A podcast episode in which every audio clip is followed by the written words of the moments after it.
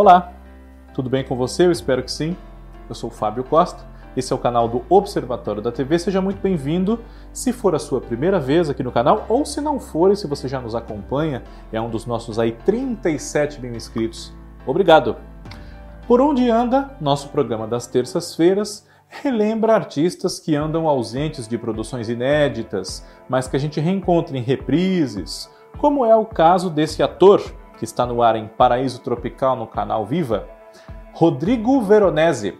Bom, antes de falarmos aqui sobre o Rodrigo Veronese, meu pedido que eu faço sempre, você se inscreve aqui no canal, compartilha os nossos vídeos, assista não só os meus, mas também do Cadu, da Cacá, do Cristiano, né? Temos aqui conteúdos feitos com muito carinho para você que gosta de TV. Sugira temas aqui para fazermos outros também, tá bom? O nosso focalizado no Por Onde Anda desta semana tem 51 anos de idade já, embora não pareça, porque ele, desde que surgiu na televisão, sempre foi considerado muito bonito e não aparenta essa idade e continua muito bonito, como o público pode acompanhar no que ele tem feito ultimamente. Ele iniciou-se na televisão como apresentador de programas esportivos, ainda nos anos 90. É irmão de um jornalista bastante conhecido dentro e fora do meio esportivo também, que é o nosso João Carlos Albuquerque, ou João Canalha. E depois, é, Rodrigo Veronese passou a investir na dramaturgia no final dos anos 90. Fez algumas produções na TV Record, como Estrela de Fogo, Louca Paixão. Chamou a atenção da TV Globo, que o convidou para ser o Edu em Laços de Família. Ele acabou não fazendo quem fez foi o Reinaldo Giannichini, como a gente sabe, essa novela do Manuel Carlos, né? E ele, na mesma época, seguiu fazendo novelas na Record. Rodrigo Veronese fez Marcas da Paixão, fez também Roda da Vida, e logo em seguida protagonizou com Bianca Rinaldi Pequena Travessa no SBT. Só faria sua primeira novela na TV Globo em 2007, Paraíso Tropical, como o Lucas, Novo Amor da Vida da Ana Luísa, que era a René de Vilmont, tem um papel de bastante destaque nessa novela. E depois fez Beleza Pura, Caminho das Índias, a temporada de 2010 para 2011 de Malhação. E o último trabalho dele até aqui na teledramaturgia mais tradicional, novelas, enfim, foi a novela O Outro Lado do Paraíso, de Valcir Carrasco, em 2018.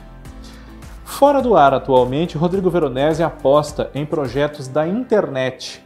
Ele é responsável pelo Zonas de Tropeço, que aborda regiões de São Paulo não muito conhecidas, procura dar valor ao viés cultural e assim nós todos nos reconhecermos em cada canto dessa grande metrópole.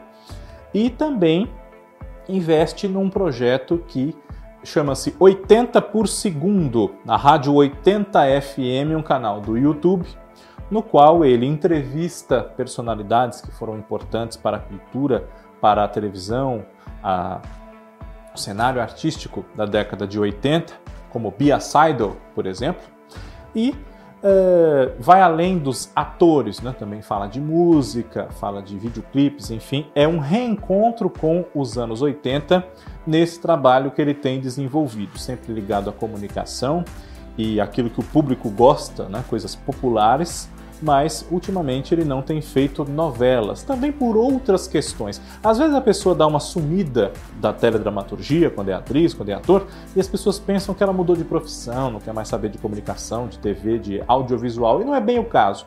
Ele tem investido em projetos que o satisfazem bastante. E nada impede que logo mais seja convidado para fazer novamente novelas, minisséries, tem os streamings agora para isso também.